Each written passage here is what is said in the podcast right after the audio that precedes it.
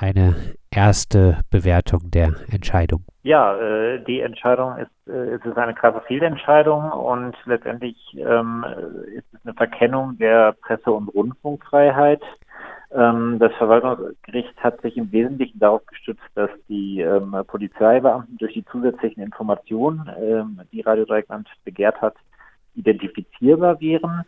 Ähm, das mag für einen ganz kleinen Kreis, die irgendwie Insider-Informationen aus, aus der Polizei haben, mag das zutreffen, dass äh, diese zusätzlichen Informationen zur Identifizierbarkeit führen. Ähm, aber selbst wenn das so ist, ähm, überwiegt in meinen Augen ganz eindeutig hier das öffentliche Interesse an der Auskunft. Und deswegen ist es in meinen Augen eine Fehlentscheidung. Warum würde das äh, öffentliche Interesse überwiegen? Ja, das, äh, die, die Presse und der Rundfunk haben ja die Aufgabe, insbesondere die Aufgabe, den Staat und staatliche Hoheitsträger auch zu kontrollieren und dann eine gewisse Transparenz zu schaffen. Ähm, und man muss sich vor Augen führen, was hier für ein Verdacht im Raum steht. Also die äh, Polizei spricht selbst davon, dass es als hinreichend gesichert gilt, dass einer der Polizeibeamten äh, Ausländer rausgerufen hat und äh, spricht selbst auch von Erkenntnissen hinsichtlich eines rassistisch motivierten beziehungsweise eines diskriminierenden Verhaltens durch einen Polizeibeamten. Ähm, und wenn so ein Verdacht im Raum steht, dann überwiegt ganz klar das ähm, öffentliche Interesse und ähm, genau, da muss der, der Persönlichkeitsschutz äh, in gewisser Weise zurückstehen.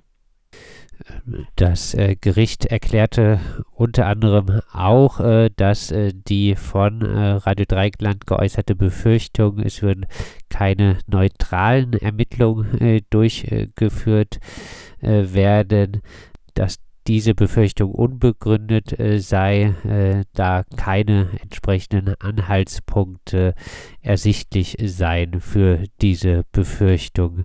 Äh, hat das Gericht hier recht? Ja, also die, äh, das ärgert mich auch besonders. Also äh, als Anhaltspunkt reicht in meinen Augen schon, dass hier Polizeibeamte des Polizeipräsidiums Freiburg gegen ihre eigenen Kollegen ermitteln sollen. Und äh, es geht ja gerade bei der Auskunft dann darum, wie unabhängig kann, können die ermittelnden Beamten sein? Also wenn, wenn zum Beispiel äh, bei den Polizeibeamten, gegen die ermittelt wird, um Führungspersonen handelt, ähm, dann ist natürlich noch in einem besonderen Maße, also über, über das äh, ohnehin schon fragliche, die ohnehin schon fragliche Unabhängigkeit hinaus, ähm, ist dann natürlich ähm, die Ermittlung in besonderem Maße dem Vorwurf aufgesetzt, dass es ähm, nicht unabhängig und nicht neutral ist. Ähm, und nicht umsonst fordern Bürgerrechtsorganisationen schon seit Jahren ähm, unabhängige Ermittlungsstellen, die ähm, bei Straftaten von Polizeibeamten ermitteln und das halt gerade nicht die eigenen Kollegen gegeneinander ermitteln. Und deswegen äh, ärgerte mich diese Begründung ganz besonders. Das äh, Gericht äh, führt auch äh, weiter aus, dass es äh, sich um ein noch laufendes äh, behördliches Disziplinarverfahren äh, handele, bei dem keine öffentliche Verhandlung durchgeführt werde. wenn dort Informationen preisgegeben würden, befürchtet das Gericht eine Vorverurteilung. Hat es hier nicht recht? Es stimmt natürlich, dass solange eine, ein, ein Urteil nicht gefällt ist, ähm, sozusagen ähm, gilt die Unschuldsvermutung. Nichtsdestotrotz ist anerkannt, dass auch in bestimmten Fällen das äh, Informationsinteresse überwiegen kann. Und ähm, was mich dann auch noch äh, besonders aufregt, also das Verwaltungsgericht stellt dann auf die Schwere der, der Vorwürfe ab und äh, weisen darauf hin, dass hier keine besonders schweren Straftaten im Raum stehen. Das mag zwar formal stimmen, also in rechtlicher Hinsicht sind das möglicherweise keine schweren Straftaten, also es ist nicht steht hier nicht Mord und Totschlag oder, oder Vergewaltigung oder ähnliches im Raum. Nichtsdestotrotz, also das öffentliche Interesse äh, ergibt sich ja hier nicht aus der Schwere des Straftats, sondern darum, dass es sich um Polizeibeamte handelt und ähm, dass hier auch noch ähm, ein, der Vorwurf im Raum steht, dass es sich um eine rassistisch motivierte Straftat handelt, was ja die Polizei auch selbst ähm, äh, anerkennt, dass dieser ähm, dieser Verdacht besteht. Und ähm, gerade da ist es ja ähm, ein besonders ähm, besonderes öffentliches Interesse. Also da, da ist nicht dieses ähm, voyeuristische, was was die Boulevardmedien äh, in der Regel machen, ähm, dass man dann einzelne besonders schwere Straftaten ähm, in die Öffentlichkeit rückt, sondern hier besteht ein äh, genuin politisches Aufklärungsinteresse. Ähm, und in einer Demokratie kann es nicht sein, dass so ein Vorwurf dann von der Presse nicht äh, in ausreichendem Maße ähm, ja, aufgeklärt werden kann.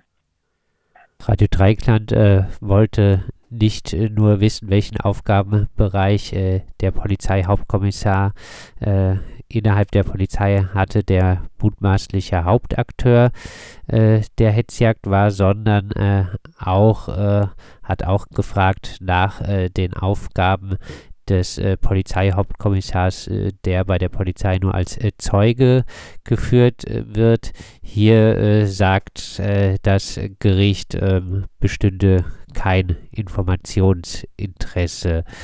Ähm, Kommentar dazu? Naja, also die Person war ja zumindest auch zumindest am Geschehen irgendwie beteiligt. Ähm, und ähm, es kann jetzt auf jeden Fall nicht ausgeschlossen werden, dass ähm, der Person da ähm, auch ein Vorwurf macht. Denn selbst wenn es kein strafrechtlicher Vorwurf ist, kann es ja sein, dass die Person nicht eingeschritten ist oder ähm, nicht deutlich genug widersprochen hat, ähm, als die Person ähm, dort, ähm, also die, die Beschuldigten dort äh, möglicherweise Straftaten begangen haben. Ähm, also allein die, das Fehlen einer, äh, eines, eines ausreichenden Tatverdachts ähm, führt nicht zum Entfallen des öffentlichen Interesses. Und abgesehen davon ähm, kommt der, der zweite Polizeibeamte ja auch als, als mögliches Opfer in Betracht und ähm, gegen den, gegen den, ähm, gegen das äh, wahrscheinlich Opfer der, der Hetzjagd, also gegen den lettischen Staatsbürger, ähm, der, ähm, gegen den wird ja auch ermittelt.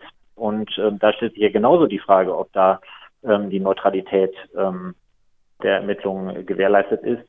Ähm, und und in, in, dem Hin, in der Hinsicht stellt sich hier genau die gleiche Frage wie bei dem, bei dem anderen Polizeibeamten. Wird das äh, Freiburger Verwaltungsgericht mit dieser Entscheidung äh, den Ausführungen des Bundesverfassungsgerichts zur Presseauskunftsrechten gerecht? Nein, das Bundesverfassungsgericht ähm, hat mehrfach darauf hingewiesen, dass bei, ähm, bei solchen Vorfällen, also die insbesondere staatliche Hoheitsträger betrifft und, und auch bei äh, bei Bezügen zu Diskriminierung, dass da ein besonderes öffentliches Interesse besteht.